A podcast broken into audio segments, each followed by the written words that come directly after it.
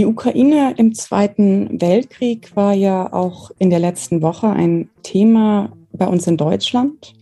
Nachdem der ukrainische Botschafter Andrei Melnik im Gespräch mit äh, Thilo Jung geleugnet hat, dass sich Stepan Bandera und die Organisation, für die er ein, ähm, ein wichtiger Führer und Ideologe war, die Organisation ukrainischer Nationalisten, äh, Melnik hat sich in diesem Gespräch äh, geweigert, die Wahrheit auszusprechen, dass diese Organisation sich am Holocaust in der Ukraine beteiligt hat. Das war falsch, das war geschichtsrevisionistisch und das war auch erschreckend.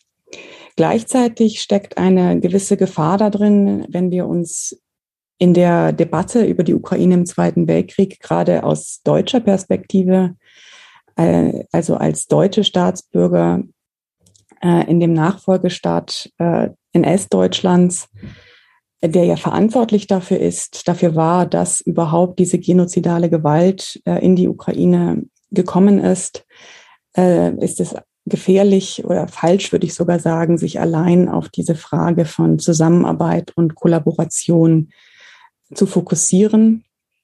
Ähm, auch das Phänomen Bandera und die Frage auch nach dem Grund, warum er für viele in der Westukraine besonders noch ein Held ist, ist sehr viel komplizierter, als es auf den ersten Blick scheinen mag.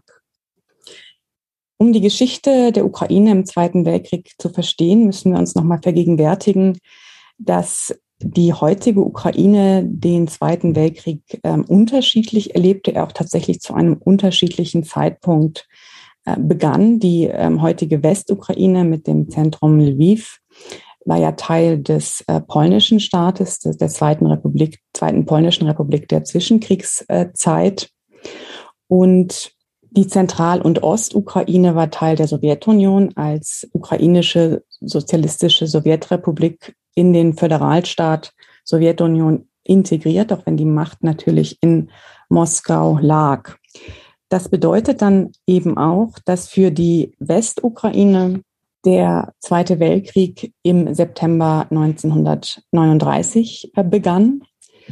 Und das war wiederum eine Folge des sogenannten Hitler-Stalin-Paktes des, oder des Molotow-Ribbentrop-Paktes am 23. August 1939. Und in diesem so deutsch-sowjetischen Nicht-Angriffspakt beschlossen die beiden Diktatoren eine Aufteilung Ostmitteleuropas. Der westliche Teil Polens wurde NS-Deutschland zugeschlagen, Ostpolen der Sowjetunion. Auch das Baltikum, das allerdings etwas später von der Sowjetunion besetzt wurde, wurde im Zusatzprotokoll, geheimen Zusatzprotokoll dieses Paktes der Sowjetunion zugeschlagen. Das heißt, nachdem die deutsche Wehrmacht am 1. September 1939 Polen angegriffen hatte und auch relativ schnell besiegte, marschierte im Einklang mit diesem Nichtangriffspakt die Rote Armee ab dem 17. September in Ostpolen ein. Eine gemeinsame Siegesparade in Brest-Litovsk am 22.09.1939 war sozusagen der symbolische gemeinsame Sieg über das aufgeteilte Polen. Das bedeutet auch, dass für die Bewohner äh, der Westukraine äh, der Zweite Weltkrieg mit sowjetischer Gewalt begann. Nicht mit deutscher Gewalt, sondern mit sowjetischer Gewalt. Vorwand für diesen Einmarsch in Ostpolen war für die Sowjetunion, dass angeblich die belarussische und ukrainische Minderheit äh, bedroht äh, sei, ähm, was natürlich eine absurde Lüge war, ganz besonders vor dem Hintergrund, dass ja gerade die ukrainische Bevölkerung in der Sowjetukraine bereits zum dem stalinistischen Terror zum Opfer gefallen war, und zwar sehr früh im Vergleich zu anderen ähm, Gruppen in der Sowjetunion. 1930 fand der erste Schauprozess gegen ukrainische Intellektuelle, Wissenschaftler, Politiker statt, in denen sie ähm, antistaatlicher Verschwörung beschuldigt wurden. Und das war der Auftakt zur praktisch Vernichtung der ukrainischen Intelligenzia als angebliche Nationalisten, Faschisten. Äh, und über den Holodomor, also diese künstliche Hungersnot, die im Falle der Sowjetukraine auch eindeutig gegen die Ukraine als Nation gerichtet war, erreichte wenig später, ein, einige Jahre später, äh, ihren Höhepunkt. Äh, in, dem, in Ostpolen ging aber trotzdem die Sowjetisierung erstmal mit einer Ukrainisierung des öffentlichen Raums einher. Das heißt, es wurden polnische Straßenbezeichnungen ersetzt durch ukrainische äh, Bezeichnungen. Polnische Amtsträger wurden aus ihren ähm, Ämtern entfernt und es gab massiven Terror gegen die Bevölkerung. Schaut man sich jetzt die größten Opfergruppen äh, an, dann oder schaut man sich an, welche ähm, von den großen ethnischen Gruppen, die, die eben die Westukraine bewohnten, wer da besonders äh, betroffen war, dann waren das auf jeden Fall äh, Polinnen und Polen. Und zwar, weil diese als Rückgrat des äh, bourgeoisen Staates galten, der ja gerade ähm, besiegt worden war. Aber trotzdem war es genauso, dass auch Ukrainer und Ukrainerinnen und äh, Jüdinnen und Juden zum Opfer des stalinistischen Terrors waren. Also in Form von Massendeportationen nach äh, Sibirien, Erschießungen, Inhaftierungen. Und dabei waren es besonders die ukrainischen Nationalisten, die bereits in den 1930er Jahren gegen den polnischen Staat gekämpft hatten, die von den äh, sowjetischen Behörden, vom NKWD, vom sowjetischen Inlandsgeheimdienst, äh, in besonderem Maße verfolgt wurden. Am 22. Juni 1941 äh, kündigte NS-Deutschland den Pakt mit der Sowjetunion auf. Und noch bevor dieser Krieg begann, von dem Stalin äh, überrascht wurde, war klar, dass es ein Vernichtungskrieg sein würde. Also das war von Anfang an auch äh, im und auch von der Führung der Wett, äh, Wehrmacht genauso übernommen, geplant als ein Vernichtungs- und Ausbeutungskrieg. Zu den Zielsetzungen gehörte die Ausrottung des sogenannten jüdischen Bolschewismus. Also die Sowjetunion war aus äh, Sicht der Nationalsozialisten die Verkörperung dieses angeblichen jüdischen Bolschewismus. Es war aber auch eingeplant, dass weite Teile der nichtjüdischen Bevölkerung verhungern würden. Ähm, das waren in der Sprache der Quellen unnötige Esser. Große Teile der Bevölkerung sollten ebenfalls äh, versklavt werden. Vertreibungen waren vorgesehen, fanden auch statt, um den ähm, sogenannten Lebensraum im Osten äh, zu schaffen, von dem Sie sicher alle schon mal gehört haben. Äh, zusammengefasst äh, kann man das alles sehen in der Konzeption des Generalplans Ost. Auch der Befehl äh, schon vor Kriegsbeginn, die ähm, politischen Kommissare, also diejenigen in den Armeeeinheiten der Roten Armee, die darüber wachen sollten, dass also äh, hier keine antisowjetischen Umtriebe äh, ihren Lauf nahmen. Diese, diese sollten ähm, ausgesondert werden und sofort erschossen werden, der sogenannte Kommissarbefehl. Und dieser Befehl, der ganz eindeutig ähm, verbrecherisch war, wurde auch schon vor Kriegsbeginn von der ähm, Wehrmachtsführung übernommen. SS-Einsatzgruppen hatten die Funktion, nach der Wehrmacht äh, einzurücken, um die jüdische Bevölkerung gezielt zu ermorden. Und auch das fand natürlich ähm, statt, wie Sie alle wissen. Wenn wir uns jetzt anschauen, wie genau die Besatzung aussah in den, in, auf dem Gebiet, das ähm, heute die ähm, Ukraine, unabhängige Ukraine ist, dann sehen Sie, dass es teilweise eingegliedert war in das äh, sogenannte Generalgouvernement in Polen, das ja schon 1939 mit dem Angriff auf Polen entstanden war. Hier ähm, als wurde das äh, Teil Ostgalizien als Teil integriert mit, der, mit dem Zentrum Lviv. Als Gouverneur von Galizien war hier der SS-Führer Horst Wächter eingesetzt, dem es nach Kriegsende, der es zuerst nach Kriegsende versuchte, über die sogenannte Rattenlinie nach Argentinien zu kommen, aber starb, bevor ihm das gelingen konnte.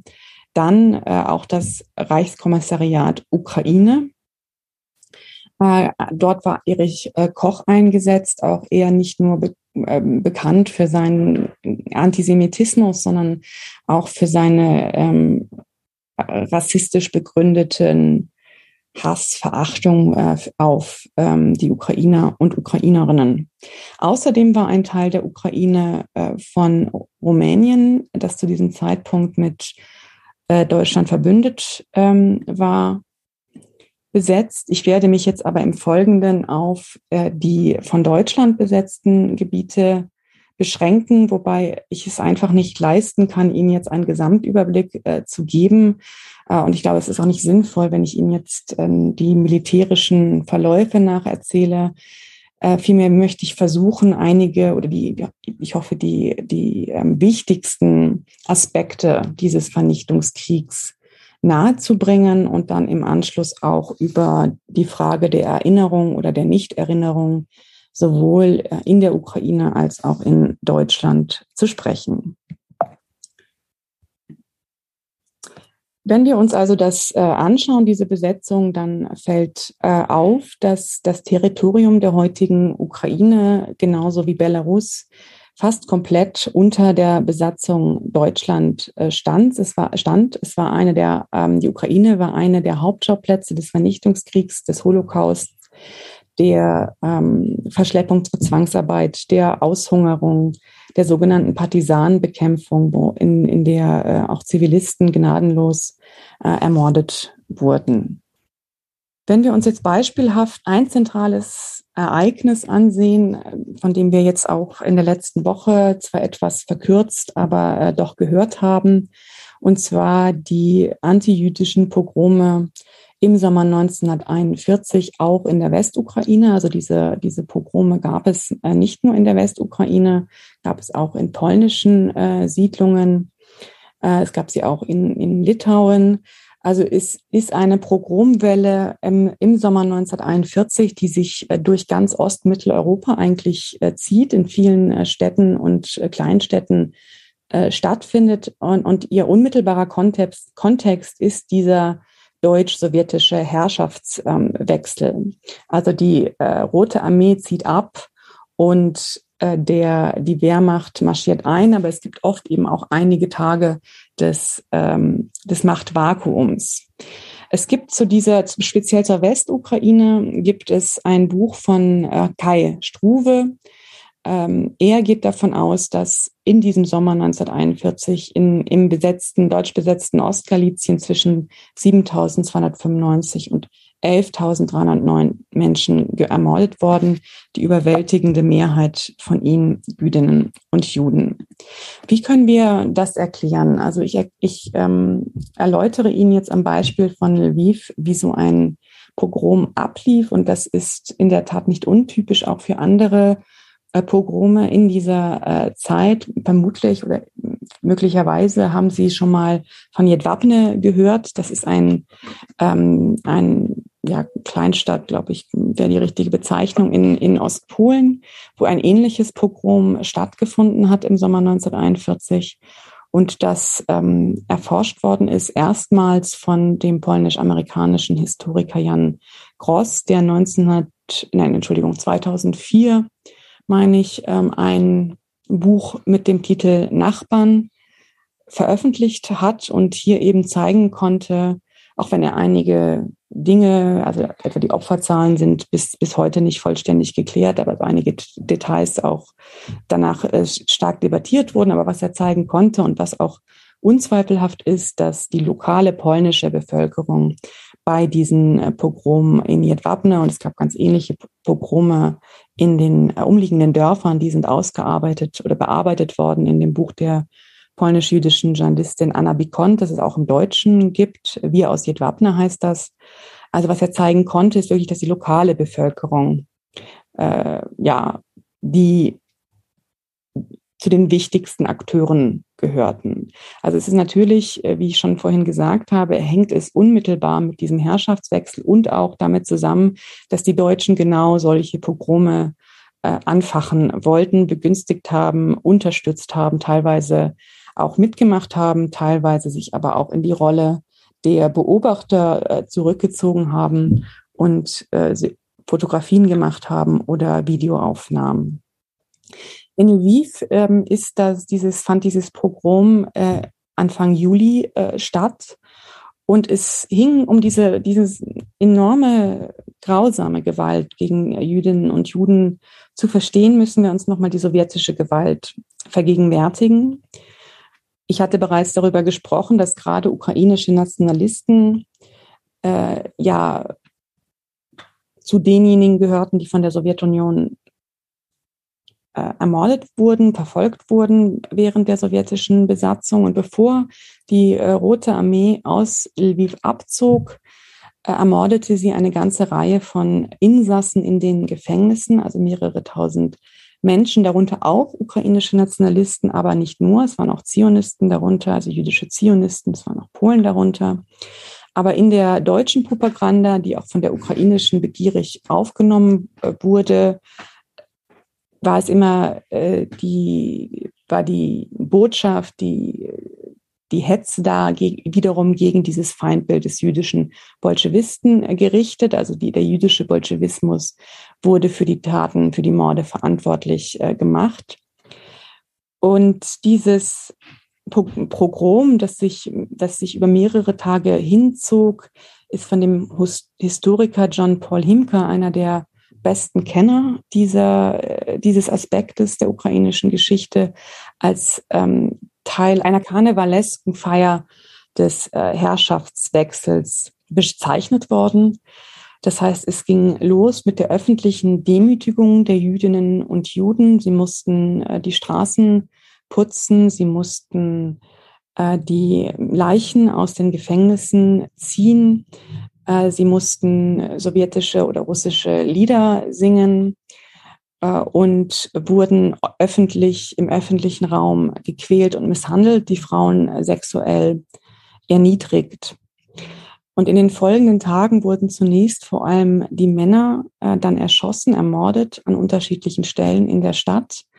Und eine Schlüsselrolle bei diesen Pogromen, an dem die SS natürlich auch ähm, beteiligt war in dem Fall, auch gerade bei den Erschießungen, aber eine Schlüsselrolle spielten eben auch ukrainische Milizen, die wiederum der Organisation ukrainischer Nationalisten nahestand.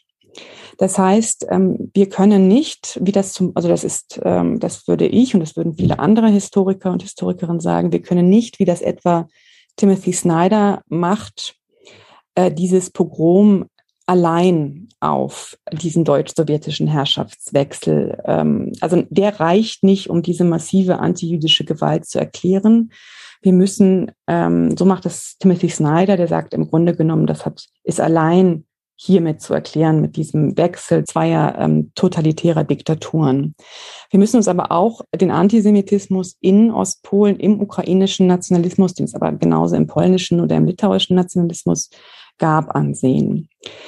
Ähm, wie wenn Sie sich an die vorangegangenen Vorträge erinnern, dann war es ja so, dass im Zuge des Zusammenbruchs des Russischen und des Habsburgerreiches 1917 bzw. 1918 mehrere Versuche gab, einen ukrainischen Nationalstaat zu gründen. Und dieser scheiterte im polnischen, also in der Westukraine an der polnischen Armee, so dass Ukrainer dann eben in der ähm, Westukraine als Minderheiten lebte. Wenn Sie sich jetzt nochmal erinnern an den Vortrag zur Ukrainern in Polen der Zwischenkriegszeit, spielt eben diese Radikalisierung des ukrainischen Nationalismus nach den gescheiterten ähm, Staatsgründungsversuchen eine, eine wichtige Rolle. Es spielt auch eine Rolle der Einfluss äh, des italienischen Faschismus, des deutschen äh, Nationalsozialismus, also diese ideologischen Einflüsse Einflüsse von vielen faschistischen Bewegungen im Europa der 1920er und 30er Jahre, ähm, so dass also dass man auch vor allem eine, Radikalisierung des Antisemitismus ähm, beobachten kann. Äh, also auch solche Nationalisten, die vorher ähm, die sich möglicherweise auch antisemitisch geäußert haben, weil Antisemitismus war wie bei fast allen europäischen Nationalbewegungen des 19. Jahrhunderts selbstverständlich auch in der ukrainischen Nationalbewegung zu finden. Aber in den 20er und 30er Jahren beobachten wir eine, eine Radikalisierung, also in dem nicht nur Juden, sondern auch Polen und Russen zu wirklich Feinden der, ähm, der ukrainischen Nation erklärt äh, werden. Und es eben diese Überhöhung der Nation gibt, ähm, der, die, die Forderung nach einem Kampf zur Erschaffung äh, dieser ukrainischen Nation und diejenigen Stimmen, die es immer noch gibt, die also immer noch argumentieren, nein, man müsste in einem ukrainischen Staat Minderheitenrechte einführen. Äh, diese Feindschaft zwischen Juden und Ukrainern ist eigentlich allein durch ihre sozioökonomische Stellung, ähm, zu erklären. Äh, diese Stimmen sind aber in der Minderheit was da jetzt keine Ursache ist, aber auch nochmal ein, ein Anlass für eine weitere äh, Radikalisierung ist die Ermordung von Simon, Simon Petel-Jura 1926 in Paris von einem Überlebenden der antijüdischen Pogrome äh, während der Zeit des Bürgerkriegs auf dem Territorium der Ukraine. Sie erinnern sich nochmal an den Vortrag von Fabian Baumann, da können Sie das nochmal nachhören dass ähm, der zweite, äh, der Bürgerkrieg in der Ukraine eben auch mit massiver antijüdischer Gewalt äh, einherging und dass auch die äh, neben den sogenannten Weißen, also den, denjenigen, die für eine ähm, wie auch immer geartete Restauration des russischen Reiches eintraten, äh, ist eben aber auch die äh, Einheiten, zum Beispiel Petel Juras waren, die da sich, äh, die da massiv beteiligt waren, die dafür verantwortlich äh, waren, auch wenn Simon Patel-Jura selber äh, nicht antisemitisch ähm, war und auch keine Antis also auch keine, wie viele andere dieser frühen, sag mal, bürgerlichen ähm, Politiker von äh, 1917, 18 auch eine Ukraine mit Minderheitenschutz und so weiter vorsah. Äh, trotzdem wurde er ähm, politisch dafür an, verantwortlich äh, gemacht, was er ja in gewisser Weise auch war. Also er tat äh, nicht viel, um das wirklich, um da wirklich was äh, gegen zu tun. Äh, das war das Motiv für den ähm, Menschen, der, ähm, der 1926 Petel Jura im Pariser Exil getötet hat, daraufhin auch von einer Jury freigesprochen wurde. Und das war nochmal ein Anlass, dass es noch einmal eine weitere Radikalisierung dieses ukrainischen Antisemitismus gab. Also man muss diese beiden Dinge zusammendenken. Einmal den deutsch-sowjetischen Herrschaftswechsel, der, der das Ganze ermöglicht, aber eben auch den Einfluss des radikalen, des sogenannten integralen Nationalismus, äh, der unter ukrainischen Nationalisten in den 1920er und 1930er Jahren immer stärker wird. Und ein ganz wesentlicher Faktor äh, für die Zusammenarbeit mit den Deutschen ist die Hoffnung äh, der Organisation ukrainischer, ukrainischer Nationalisten, dass man unter deutscher Ägide einen ähm, Nationalstaat, einen ukrainischen Nationalstaat gründen könnte. Es wird auch kurz nach dem Einmarsch der Deutschen von Jaroslav, äh, Jaroslav äh, Stetsko in äh, Lviv, äh, Lviv-Lemberg ein ukrainischer Nationalstaat ausgerufen. Und das endet aber ziemlich schnell. Also ziemlich schnell wird klar, die äh, NS-Deutschland hat kein Interesse an einem unabhängigen ukrainischen äh, Staat. Die Nationalsozialisten lassen äh, OON-Führer verhaften, darunter eben auch den berüchtigten Stepan Bandera. Andere werden inhaftiert, auch andere werden inhaftiert, äh, viele auch erschossen. Ähm, Bandera selbst äh, ist eine direkte Beteiligung, also eine persönliche Beteiligung an diesen ähm, antijüdischen Pogrom im Sommer 1941 in der Westukraine nicht nachzuweisen.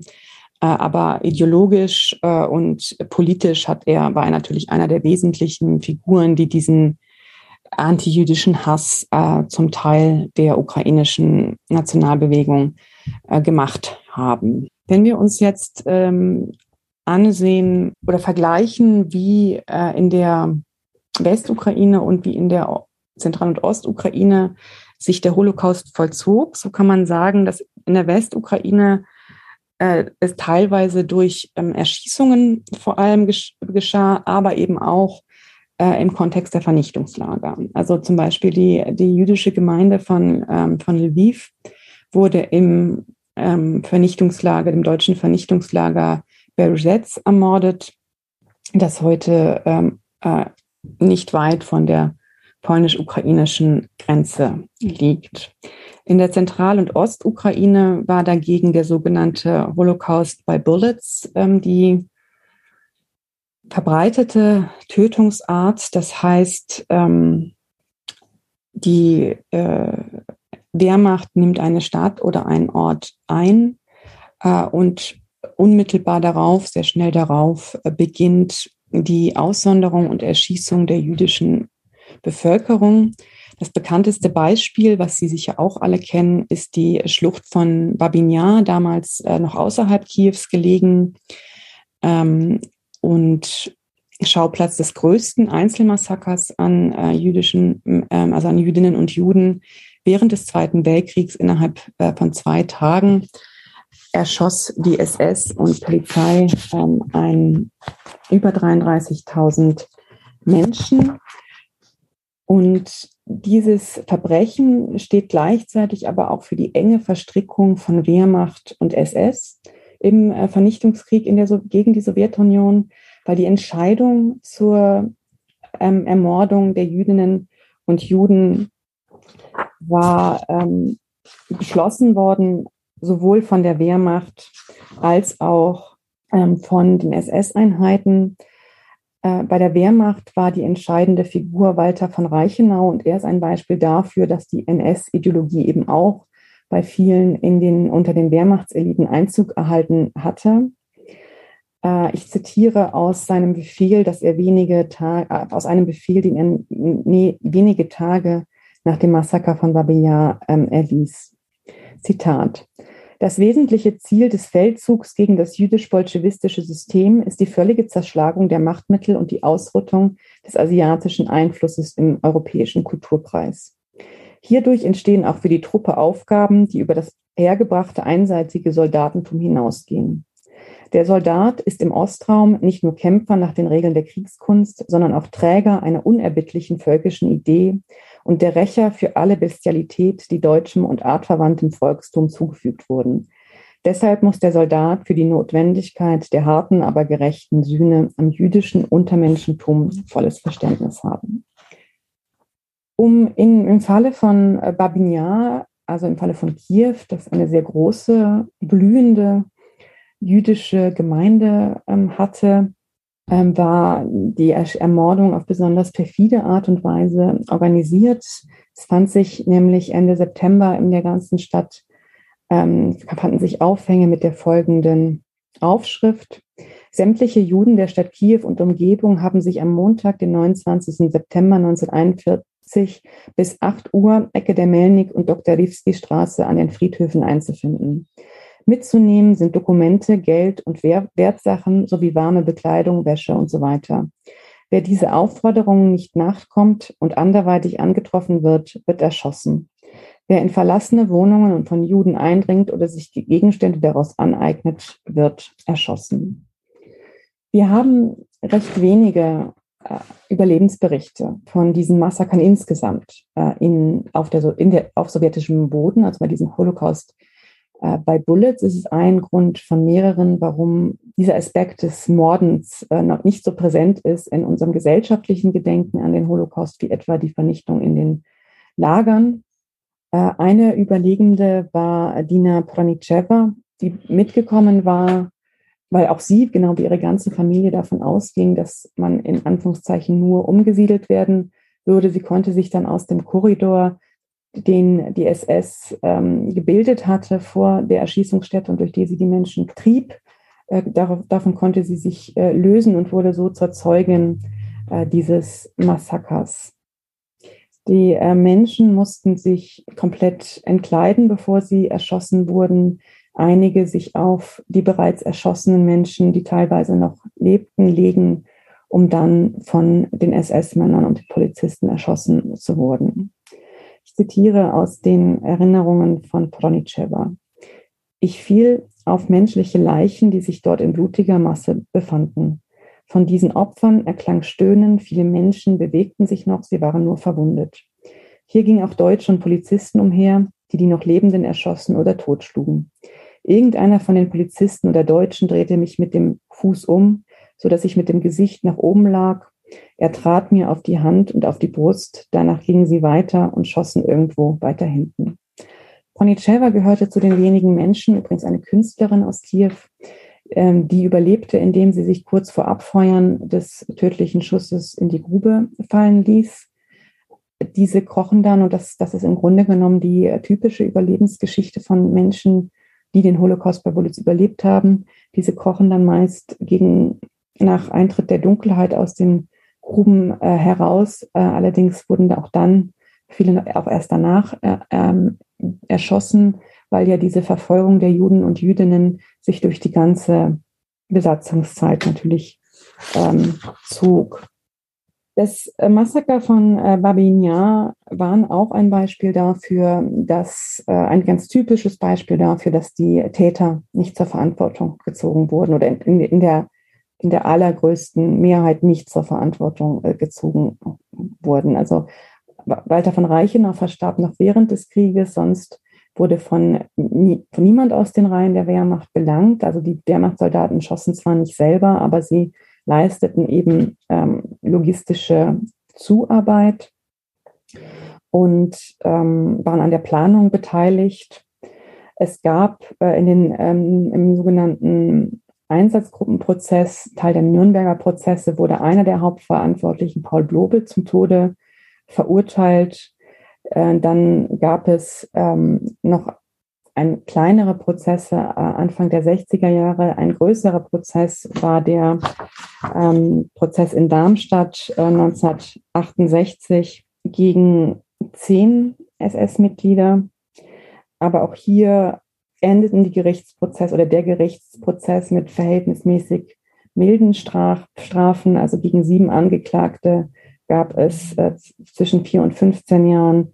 Drei Angeklagte wurden gar nicht bestraft. Und was auch erschüttert, ist die Tatsache, dass Dina Pronicheva eingeflogen wurde als Zeugin aus der Sowjetunion, um auszusagen und die deutsche Presse ähm, praktisch keine Notiz nahm. Also man kann sagen, dass die deutsche Öffentlichkeit sich dafür nicht interessiert hat. Nur das Darmstädter Echo, die lokale Zeitung, war das einzige Medium, das wirklich ausführlich ähm, berichtete. Bis vor wenigen Jahren ähm, lebten noch ähm, Täter. Also es, äh, das war im Falle von Babignan war es das Sonderkommando 4a der Einsatzgruppe C, lebten noch äh, in Deutschland. Also 2017 hatte das Simon Wiesenthal Zentrum noch dazu aufgerufen, endlich die noch lebenden Täter zu verfolgen. Aus unterschiedlichen Gründen wurden die äh, Verfahren alle eingestellt.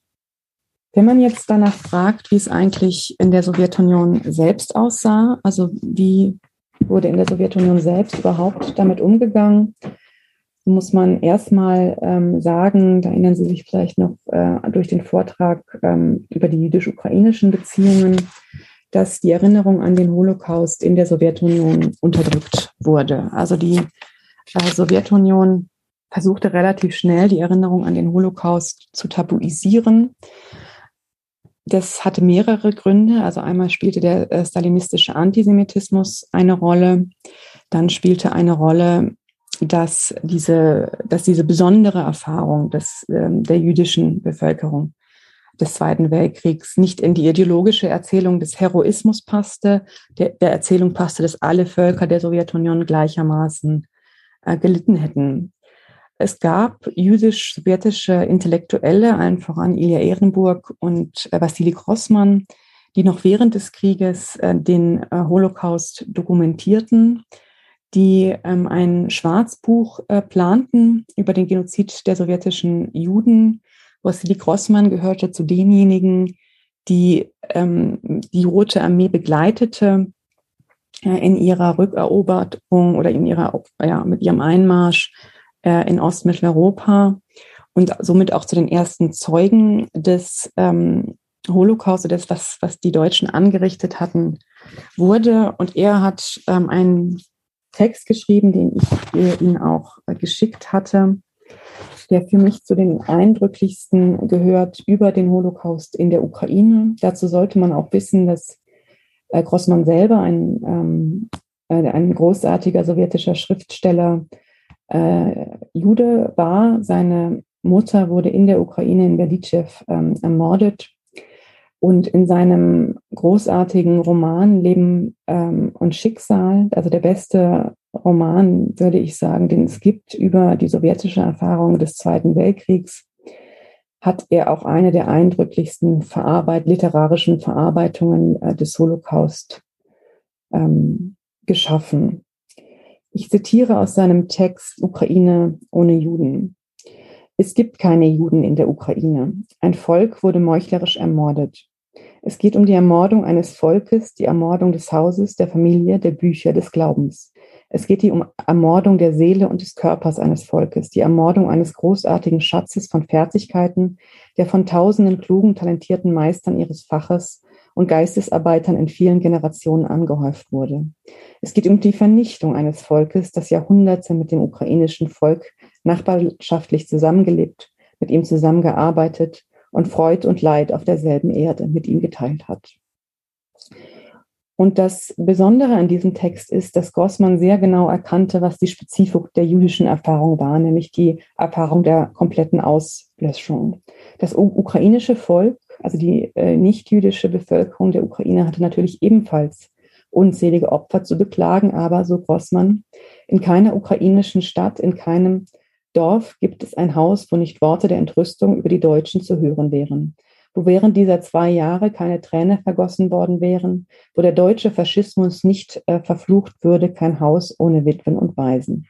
Aber der Unterschied war eben, und das wird in äh, Grossmanns Text so eindrücklich deutlich, dass es im Unterschied zu den Juden im Falle der ukrainischen Bevölkerung Überlebende gab, die überhaupt diese Geschichte erzählen konnten. Und die jüdischen Dörfer aber, die jüdischen Dörfer der Ukraine schwiegen. Trotzdem ließ sich die Erinnerung an den Holocaust auch in der Sowjetunion nicht komplett äh, unterdrücken. Also nach dem äh, Zweiten Weltkrieg äh, gab es ja und noch im Spätstalinismus eine antisemitische Kampagne. Das antifaschistische äh, jüdische Komitee, das sich noch während des Zweiten Weltkriegs äh, mit Personen wie Grossmann und Ehrenburg äh, gebildet hatte, wurde aufgelöst. Einige seiner Mitglieder ähm, erschossen oder inhaftiert.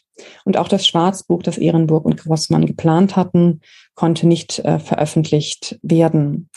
Trotzdem, das mache ich jetzt am Beispiel Babinjar deutlich, gab es natürlich einfach die Menschen, die sich erinnern konnten, ob es jetzt jüdische oder nicht jüdische Freunde oder Verwandte waren, die wussten, was passiert war. Und viele sammelten sich schon nach, kurz nach Kriegsende ähm, an der, ähm, an der Ermordungsstätte, um ihre Opfer zu gedenken. Und, und 25 Jahre nach dem, nach dem ähm, Mord, also 1966, kam es zu einer größeren Gedenkveranstaltung, wo eben auch äh, nicht-jüdische ukrainische Dissidenten teilnahmen. Ivan Suba hielt eine Rede, einer der wichtigsten ukrainischen Dissidenten und forderte dort, ähm, dass es auch das Aufgabe des ukrainischen Volkes sei, die Erinnerung an das Leid der Juden und Jüdinnen äh, aufrechtzuerhalten, gerade weil die Ukrainer, die selber Verfolgung und Unterdrücken, Unterdrückung erlebten, äh, das Leid der Juden besonders verstehen müssten.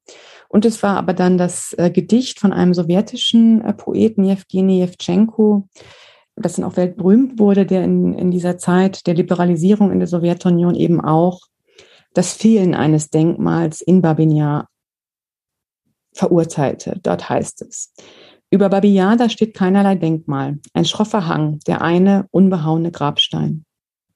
Ich flehe die Pogrombrüder an, ich flehe, umsonst, hau den Juden, rette, rette Russlands. Ein einziger Schrei ohne Stimme, über tausend und aber, tausend Begrabene hin, jeder hier erschossene Greis, ich.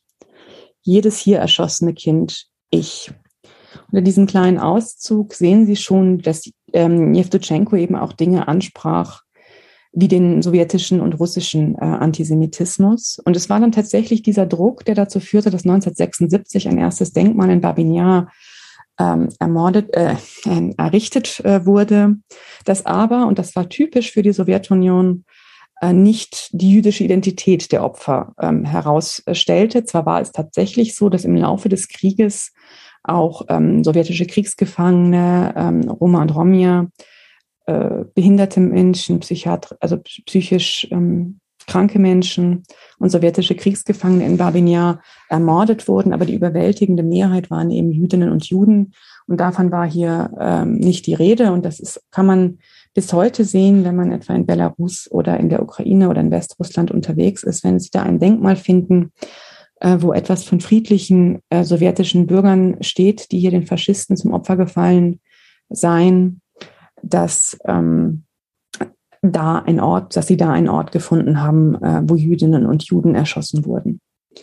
Und so war es erst im Zuge der ukrainischen Unabhängigkeit ähm, möglich, wirklich über den Holocaust zu sprechen, äh, ihn zu thematisieren. Und es war auch diese Zeit, in der der ukrainische Staat erstmals das spezifisch jüdische Leid offiziell anerkannte. Also 1991, als sich das Ende der Sowjetunion genauso abzeichnete wie die Unabhängigkeit der Ukraine, wurde ein tatsächlich jüdisches äh, Denkmal in Babinjar errichtet. Und auch im Laufe der 1990er Jahre und bis heute entstehen Holocaust-Museen, jüdische Museen, die diese Geschichte erzählen, da aber auch oft äh, schmerzhafte, dunkle Geschichten der ukrainischen Geschichte, etwa die, die Frage von Mittäterschaft, ausgespart wird. Das ist jetzt äh, der Abschnitt äh, zum Holocaust. Zur Erinnerung werde ich ähm, später auch noch mal etwas sagen. Aber trotz dieser mm, spezifischen Erfahrung der totalen Vernichtung, die eben die jüdische Erfahrung auszeichnet, war es natürlich trotzdem so, dass auch die nicht-jüdische Bevölkerung massiv ähm, unter dem äh, Terrorregime der Deutschen litten, aber Millionen ähm, ermordet äh, wurde. Äh, noch ein Nachsatz, das habe ich, glaube ich, nicht deutlich gemacht, auch, auch in der ähm, äh, in Babinjar und an anderen Vernichtungsstätten, also diese Vernichtungsstätte gibt es äh, unendlich viele in der Ukraine, in Belarus, ähm, auch in Westrussland. Da, äh, da gab es natürlich oft auch lokale Helfer, äh, und in Babinjar war es so, dass diese sogenannten Hilfspolizisten ähm, dabei halfen, äh, Jüdinnen und Juden aus, zu identifizieren und sie zum Erschießungsplatz äh, zu bringen, aber nicht selber schossen, soweit wir wissen. Interessanterweise gab es äh, in diesem Fall, also in den, in, in den Fällen von ähm, den lokalen Helfern, durchaus Prozesse dann in der Sowjetunion äh, wo auch sehr hohe Haftstrafen verhängt ver, ähm, worden sind, also teilweise sehr viel höhere als in Deutschland. Insgesamt äh, stammten von den ähm, etwa sechs Millionen Juden, die im Zweiten Weltkrieg ermordet wurden, etwa ähm, zwei Millionen aus äh, der Sowjetunion und darum wieder etwa eine Million aus der Sowjetukraine, wobei die Zahlen ähm, dann natürlich schwer eindeutig äh, zu rekonstruieren sind. Schauen wir uns jetzt das Schicksal der nichtjüdischen äh, Bevölkerung an. So ist die so Sowjetukraine ein Hauptschauplatz der Zwangsarbeit. Also etwa zwei Millionen ähm, Zwangsarbeiterinnen und Zwangsarbeiter stammten aus der Sowjetukraine. Viele von ihnen wurden nach Deutschland zwangsdeportiert, ähm, mussten, sehr viele waren auch Frauen. Also ähm, ich weiß nicht mehr genau, welcher Historiker es war, aber irgendjemand hat äh, in einem Aufsatz geschrieben, typische Zwangsarbeiter war eben eine Frau und aus der Ukraine in Deutschland. Diese mussten oft entwürdigende Prozeduren, sogenannten Entlausungen oder ähm, ja, solchen medizinischen Untersuchungen über sich ergehen lassen, äh, waren dann äh, komplett rechtlos in Deutschland und standen am unteren Ende der ähm, Hierarchie. Und ähm, waren dann natürlich auch völlig äh, rechtlos und ihren Arbeitsgebern ausgeliefert. Und einige von ihnen blieben in Deutschland, waren, blieben da weiterhin marginalisiert, ähm, ausgegrenzt. Ihr Leid wurde nicht anerkannt, geschweige denn, dass sie äh, entschädigt worden wären für sehr lange Zeit. Und auch bei der Rückkehr in der Sowjetunion ähm, war das Schicksal der Sowjet, der ehemaligen Zwangsarbeiter und Zwangsarbeiterinnen grausam. Sie wurden oft der Kollaboration beschuldigt. Also der Vorwurf, wenn du ähm, die, das überlebt hast, äh, die, das Leben in Deutschland, dann musst du kollaboriert ähm, haben.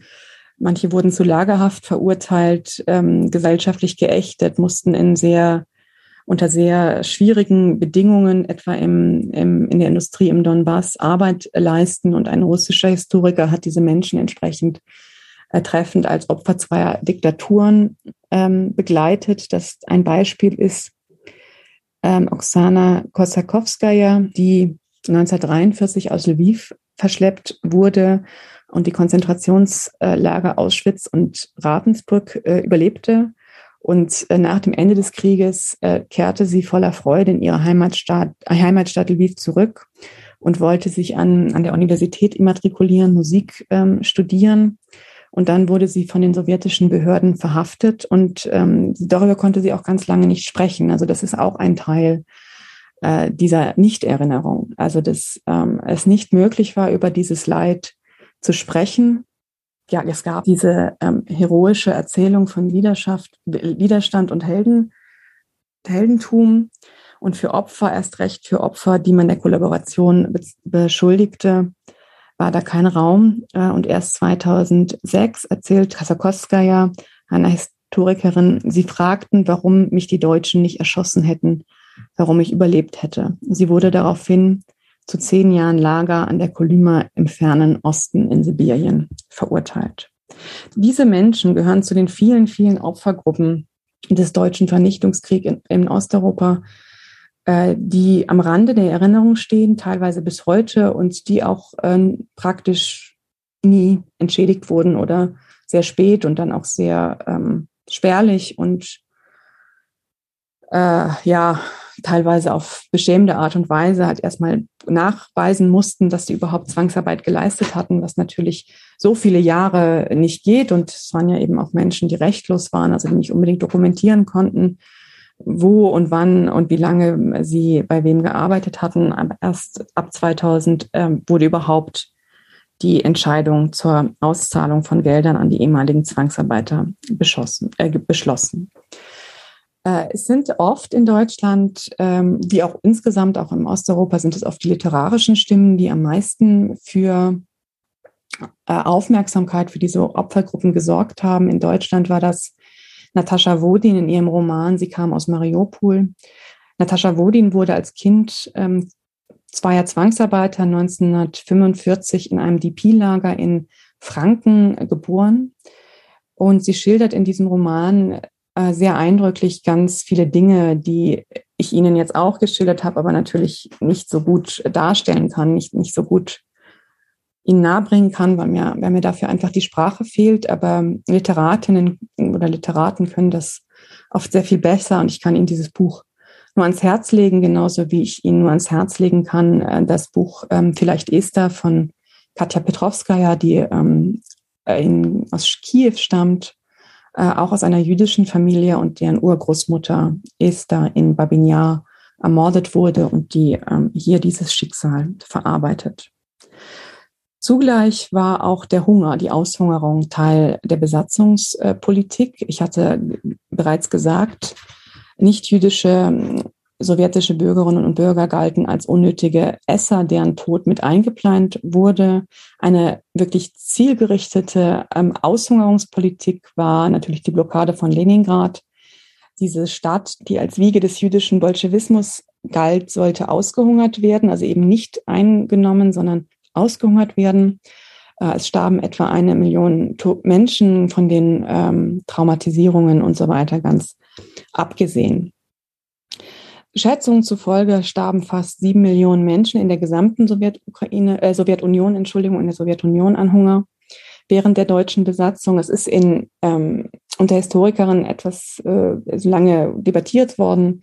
Ist das jetzt gezielte Hunger, äh, ein gezielter Hungerplan oder war das sozusagen eine Nebenerscheinung äh, der Besatzungspolitik? Ähm, Johannes Hürter argumentiert dafür, dass es in den meisten Fällen jetzt nicht zielgerichtet äh, war, aber sozusagen eingeplant war in der ganzen Anlage des Vernichtungskriegs, eben weil äh, Slawen und Slawinnen am unteren Ende der äh, Rassenhierarchie standen.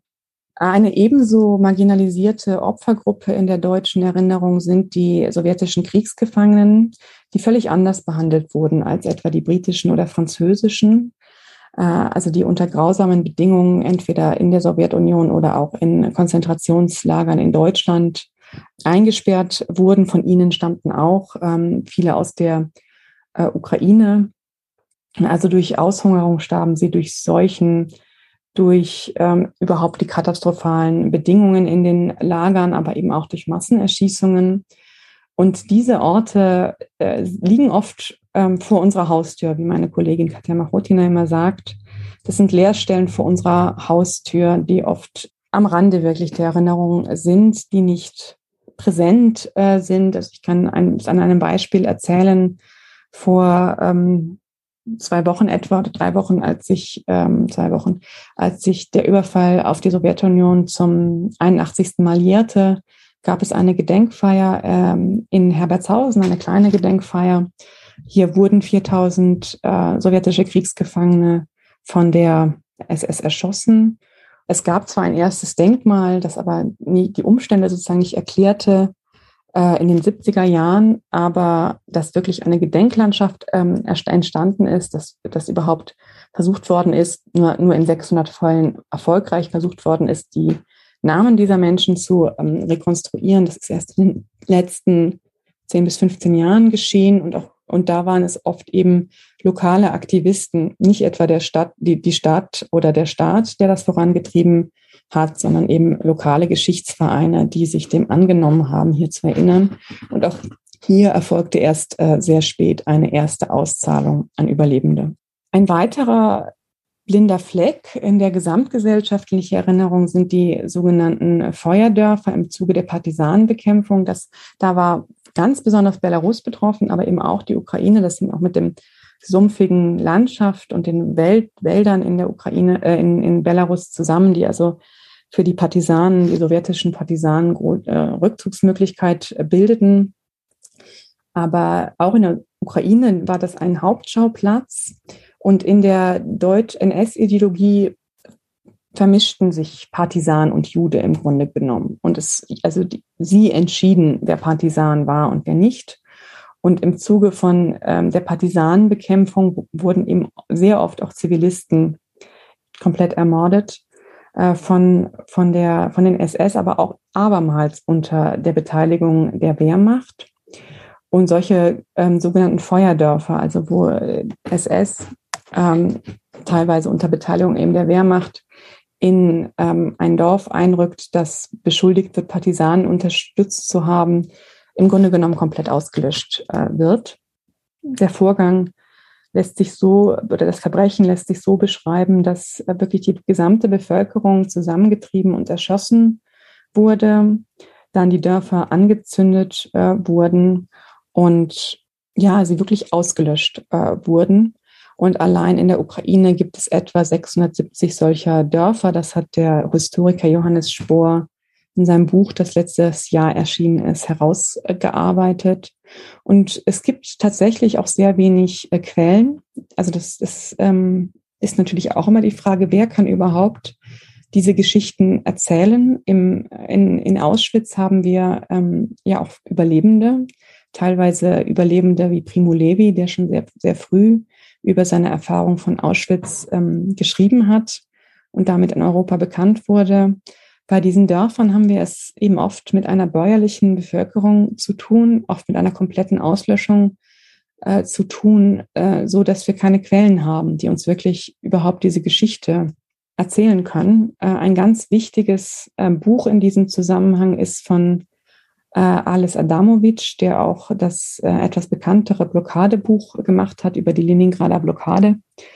Und das Buch über die Feuerdörfer äh, heißt aber Ich komme aus einem Feuerdorf, ist aber tatsächlich, also 1975 auf Russisch erschienen, ist aber tatsächlich meines Wissens bis heute nicht ähm, ins Deutsche übersetzt. Er, er, hat da mit belarussischen Überlebenden äh, gesprochen. Und der Filmregisseur Elim Klimov, ähm, für ihn war das die Inspiration, den Film Komm und Sie zu machen, der 1985 äh, erschienen ist und der vielleicht ähm, eindrücklichste Antikriegsfilm aller Zeiten ist. Aber natürlich ähm, gab es auch in der Ukraine solche Feuerdörfer. Das größte sogenannte Feuerdorf ist Koyukivka. Hier ermordeten ähm, SS gemeinsam mit ungarischen Kollaborateuren äh, etwa 6.700 Menschen am 1. und 2. März 1943. Das Dorf wurde vollständig niedergebrannt und zurückkehrende Überlebende aus den Wäldern ebenfalls ermordet.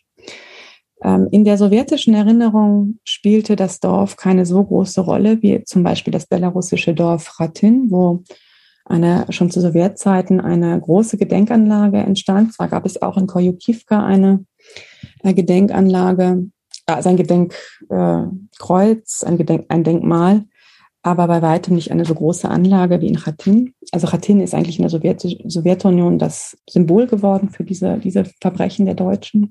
Aber es gibt ein Gedicht, das bis heute auch in ukrainischen Schulbüchern ähm, steht, aus dem ich, das ich Ihnen jetzt vorlese über eben Koyukivka. Äh, bleib stehen, wo auch immer du bist, in Moskau oder Sorrento, wo auch immer du bist, in Paris oder Warschau, bleib an diesem Denkmal stehen an dem das ewige Andenken in Granit gemeißelt ist. Bleib stehen, mein Freund, bleib stehen. Dort sind deine Eltern und womöglich auch Kinder. Verneige dich, verneige dich tief vor denen, die im Herzen weiterleben werden. Gehe nicht vorbei, du Zeitgenosse. Leg die Blumen auf diese Gräber hin und verfluche die verdammten Kriege und ehre jene, die das Leben liebten. Aber ganz zentral in der Ukraine, und das ähm, ist eine Erfahrung, die ganz offenbar, das hat man jetzt auch gerade in den Diskussionen um die Waffenlieferung gesehen, ganz zentral ist die ähm, Erfahrung des Widerstands auch für die Ukraine. Also sechs Millionen Menschen aus der Sowjetukraine kämpften als Soldaten in der russischen, äh, in der Roten Armee, eben nicht der russischen Armee, sondern in der sowjetischen Armee, die eben keine russische Armee war, sondern eine multinationale Armee und ähm, auch in den sowjetischen Partisanenverbänden. Äh, und ähm, man kann sich bei YouTube anschauen, auf welche Art und Weise jetzt auch ähm, Zelensky diese Art der Erinnerung im, im, im, im heutigen Krieg wachhält, weil er am 9. Mai, und das ist auch eine bewusste geschichtspolitische Entscheidung gewesen, er hat auch am 9. Mai gesprochen. Er hat ja auch am 8. Mai gesprochen, was er sozusagen eher für die europäische Erinnerung, die westeuropäische Erinnerung steht, in die die Ukraine sich immer mehr einschreiben möchte. Aber er hat eben auch am 9. Mai, den sowjetischen Tag des Sieges, gesprochen und also da deutlich gemacht, ähm, die Ukraine wird sich diesen Sieg, den Russland zunehmend allein für sich beansprucht, äh, nicht nehmen lassen und hat, ähm, hat also auch an die diesen Sieg erinnert, äh, dass auch da die Ukraine und Ukrainerinnen für ihre Freiheit gekämpft haben, dass sie damals besiegt haben und dass sie wieder besiegen werden. Dann gab es natürlich auch äh, Einheiten der ukrainischen Aufstandsarmee, also der militärischen Arm der Organisation ukrainischer Nationalisten, die auch äh, vor allem gegen die Sowjetunion kämpften. Diese hatten aber eben eine enorm ambivalente Rolle, vor allem wegen ihrer Rolle äh, der, vor allem wegen der Rolle der UPA äh, bei der Ermordung der polnischen Zivilbevölkerung in Wolhynien äh, 1943, 44, auf die ich noch eingehen werde. Und zwar in diesem Zusammenhang von Zusammenarbeit und Kollaboration. Wir haben ja bereits äh, über die Westukraine ges gesprochen. Und da gab es eben diese ukrainischen Milizen, die eng verbunden waren mit der Organisation ukrainischer Nationalisten. Äh, und diese beteiligten sich eben maßgeblich an diesen antijüdischen Pogrom. Aber nachdem sich die ähm, Hoffnung der UN auf einen unabhängigen ukrainischen Nationalstaat unter deutschen, unter der deutschen Ägide sich nicht erfüllten und eben, wie gesagt, auch führende Mitglieder verhaftet oder erschossen wurden, ähm, gab es, und das ist ein bisschen missverständlich gewesen äh, in dem Gespräch zwischen Melnik und Thilo äh, Jung, gab es jetzt nicht in dem Sinne eine über die UN direkt als Organisation lau laufende direkte Zusammenarbeit zwischen äh, Deutschen und ähm, der UN, sondern die Zusammenarbeit bestehen, besteht darin, dass Mitglieder der UN sich äh, Polizeieinheiten anschlossen, besonders eben in der Westukraine und sich ähm, da ähm, den, der SS äh, eben als Unterstützer anboten bei der Ermordung der Jüdinnen und Juden. Und ja, solche lokalen Helfer gab es allerdings auch in der gesamten Sowjetunion in unterschiedlichen Rollen, genauso wie es natürlich äh, diejenigen äh, gab, mh, hm, das hätte ich bei Widerstand noch sagen äh, sollen, die Menschen halfen. Und da das taten auch ähm, äh, Ukrainer und Ukrainerinnen, die also Juden, Juden und Jüdinnen bei sich aufnahmen, bei sich versteckten, aus unterschiedlichen Motiven. Also teilweise einfach äh, ließen sie sich bezahlen und stellten dann die Hilfe auch ein, wenn wenn die Juden äh, kein Geld mehr hatten, äh, teilweise aber auch tatsächlich ähm, aus Nächstenliebe oder weil es sich um frühere ähm, Freunde bekannt oder auch immer noch Freunde, Bekannte, ähm, wie auch immer handelte. wiederum als Mittäter trat, treten Ukrainer auch in den Vernichtungslager als sogenannte Travniki äh, auf. Das war, Travniki war ein, Vernicht, ein, ein Lager, kein Vernichtungslager, ein Lager, ein deutsches Lager in Polen, wo ähm, unter anderem eben auch Menschen, also aus der lokalen Bevölkerung ausgebildet wurden, um genau das zu tun, nämlich den äh, der SS in diesen Lagern, Vernichtungslagern ähm, zuzuarbeiten. Darunter waren auch äh, Ukrainer. Diese Tätergruppe, aber die, die halt eine Ambival also eine ja äh, andere Rolle einnehmen als die SS, weil sie einerseits natürlich Täter waren, andererseits aber auch Opfer sein konnten. Sie standen natürlich unter der SS in der Lagerhierarchie. Ähm, manch, oft waren es sowjetische Kriegsgefangene, die einfach versuchten, dem Hungertod äh, zu entgehen. Ähm, oft waren aber auch unter den Travniki äh, richtige ähm, Sadisten, die die ähm, jüdischen äh, Menschen, die jüdischen Opfer vor der Vernichtung äh, quälten und misshandelten. Äh, der deutschen Öffentlichkeit ist diese Gruppe etwas mehr zu Bewusstsein gekommen in dem Prozess in München gegen John Demjanjuk, der im Vernichtungslager Sobibor in dieser Funktion war. Ich hatte schon darüber äh, gesprochen, dass die Erinnerung in, an den Holocaust äh, in der Ukraine erst in den 90er, 1990er Jahren wirklich ähm, richtig beginnen äh, konnte. Ein Pionier war Boris Sabarko, 1935 in der Zentralukraine geboren und selber eben Holocaust-Überlebender. Er war so ein äh, Fall. Äh, er wurde mit seiner Familie von einer ukrainischen Freundin der Mutter gerettet. Allerdings war er in einem Teil, äh, der rumänisch besetzt äh, war. Und es gab das Gerücht, dass die Frau, die die Familie rettete, eine Affäre hatte mit einem rumänischen äh, Offizier und ähm, so deswegen auch das ähm, verhältnismäßig offen machen konnte, anders als andere.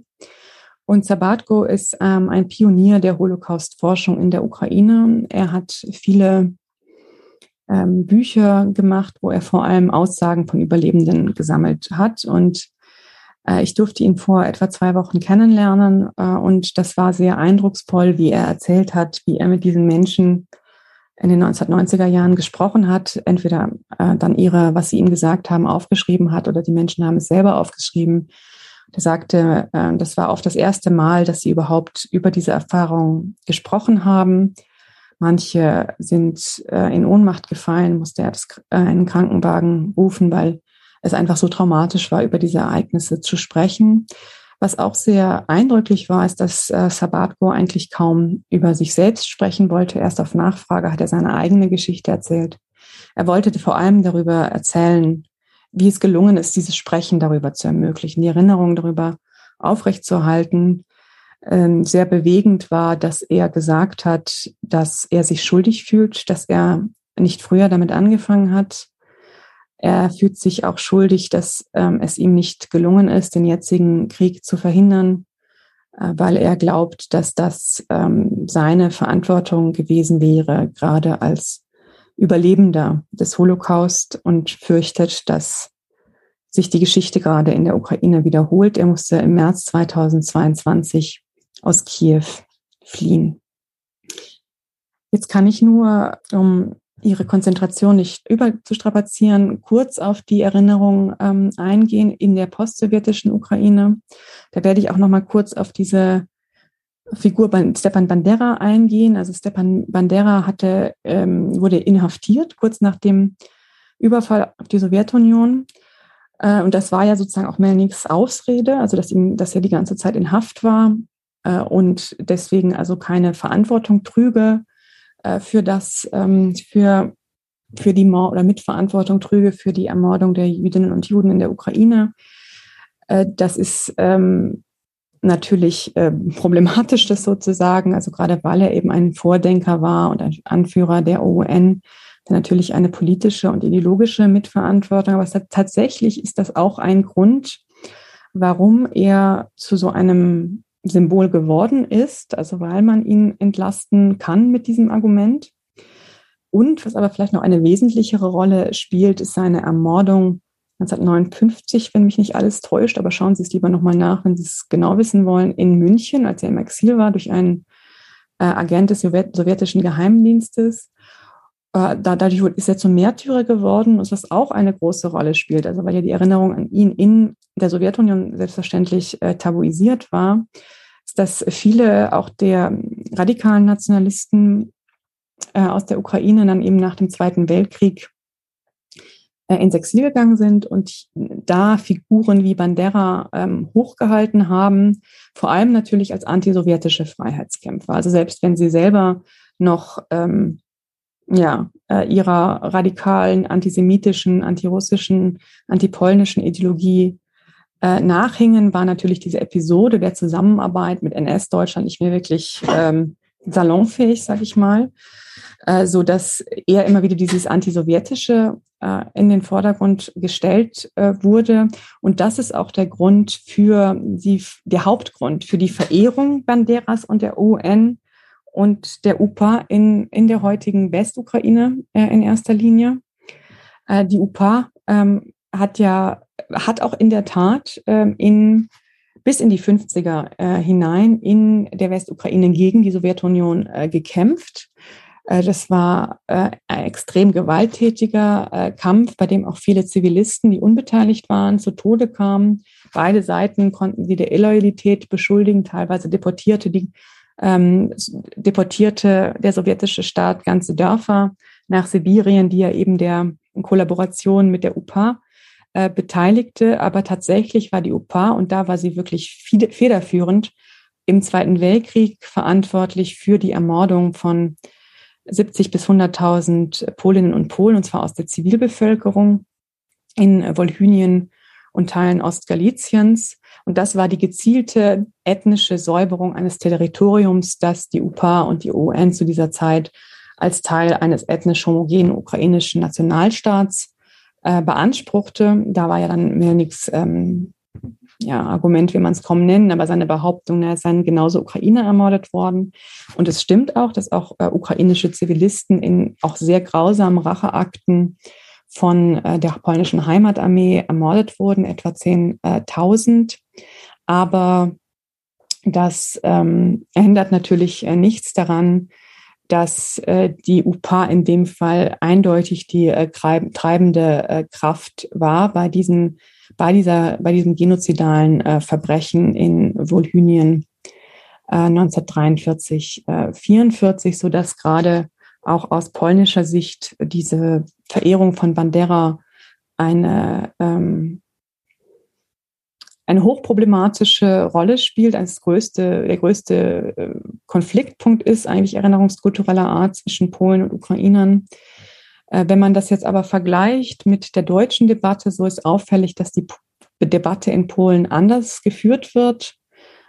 Äh, also hier in Deutschland hat man ja den, oft den Eindruck, dass es zumindest einigen ja, darum geht, äh, auch das als Argument zu gebrauchen, warum die Ukraine keine Unterstützung verdient. Jetzt rutsche ich langsam in die Rolle der Staatsbürgerin, wie Sie merken. Also ich ähm, halte das für kein gutes äh, Argument, zumal ähm, auch äh, in der Ukraine, und das ist auch wichtig zu betonen, Bandera umstritten ist. Also es gibt auch viele Ukrainer, die ihn ablehnen. Es gibt Debatten darüber, anders als in Russland. Ähm, es gibt Forschung darüber. Gerade in den letzten Jahren sind es eben gerade ukrainische Historiker und Historikerinnen, die das auch erforschen, äh, diese Kollaboration, die Rolle der UPA da drin, die Rolle der OUN. Und es ist nicht untypisch, dass äh, ein das, also das historisches, geschichtswissenschaftliches Wissen ähm, nicht sofort in die Populärkultur übergeht. Also all das, was ich jetzt beschrieben habe, ist ja in der Wissenschaft äh, nee, noch bei weitem nicht alles erforscht, aber es sind keine neuen Themen. Also das ist eben auch ein Kolonial- und Ausbeutungskrieg gegen die nicht jüdische Bevölkerung war. Ähm, und trotzdem ist das in der gesamtgesellschaftlichen populären Erinnerungskultur noch lange nicht äh, so präsent. Ähm, aber diese Debatten finden statt. Jetzt zum 80. Jahrestag von Babinjar gab es ähm, sehr viele Veranstaltungen auch zu diesem, ähm, zu diesem Ereignis in der, in der Ukraine. Es ist immer noch ein Streitpunkt. Also es gibt äh, in Babinjar immer noch kein, keine Gedenkanlage. Es gibt mehrere Initiativen dafür, aber da zeigt sich die ganze Problematik, wie man also diese Geschichten zusammenbringt. Also wie gedenkt man ukrainischen Nationalisten, die dort erschossen wurden, einerseits, äh, jüdischen Opfern andererseits, wenn eben äh, die Nationalisten sich antisemitisch äh, geäußert haben. Und teilweise ist es wirklich sehr widersprüchlich. Also äh, zum Beispiel in Lviv gibt es eine große ähm, Statue für Stepan Badera, ähm, 2004, meine ich, eingeweiht. 2016 ist jetzt aber eine jüdische, eine Gedenklandschaft für die jüdische äh, Bevölkerung äh, entstanden. Und das hat man ganz oft, also dass es beides irgendwie im Stadtraum ist, ähm, nicht unbedingt miteinander in Beziehung ist, was aber schon nach wie vor so ist, dass ähm, die Frage der ukrainischen Unterstützung der deutschen Besatzer äh, nicht in solchen ähm, Zusammenhängen in der Regel nicht thematisiert wird. Also dieser Gedenkanlage in Lviv, die eigentlich sehr gelungen ist, ähm, wird das Pogrom nicht thematisiert. Äh, der Holocaust natürlich schon, aber eben nicht das Pogrom. Genauso sieht es im Stadtmuseum aus und es gibt ähm, ja wenige Beispiele dafür, was wirklich auch in der Populärkultur oder in Museen diese dunklen Geschichten der Mittäterschaft angesprochen werden. Wobei man da, denke ich, auch aufpassen muss, äh, als Deutscher da in überheblicher Pose auf äh, die Ukrainer zu zeigen, wenn man sich überlegt, dass in Deutschland, obwohl ähm, ja anders als die Ukrainer, die wirklich in ihrer überwältigenden Mehrheit Opfer waren des Vernichtungskriegs, waren Deutsche, ähm, war Deutschland Täter und auch hier ist erst gegen große Widerstände erkämpft worden. Das beginnt in den 1960er Jahren, dass überhaupt Verantwortung, gesellschaftliche, politische Über Verantwortung übernommen wurde für ähm, die Verbrechen ähm, im Zweiten Weltkrieg der Deutschen.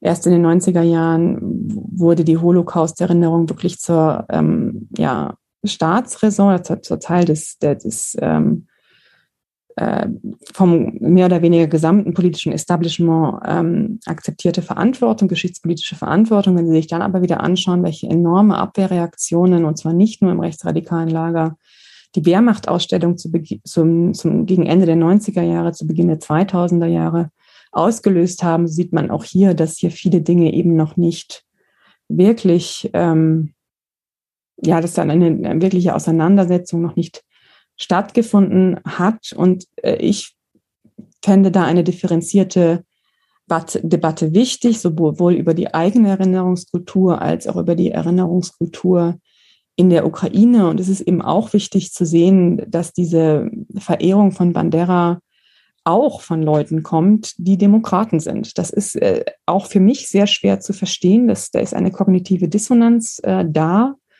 Äh, aber dieses antisowjetische Erbe scheint da alles zu überschatten.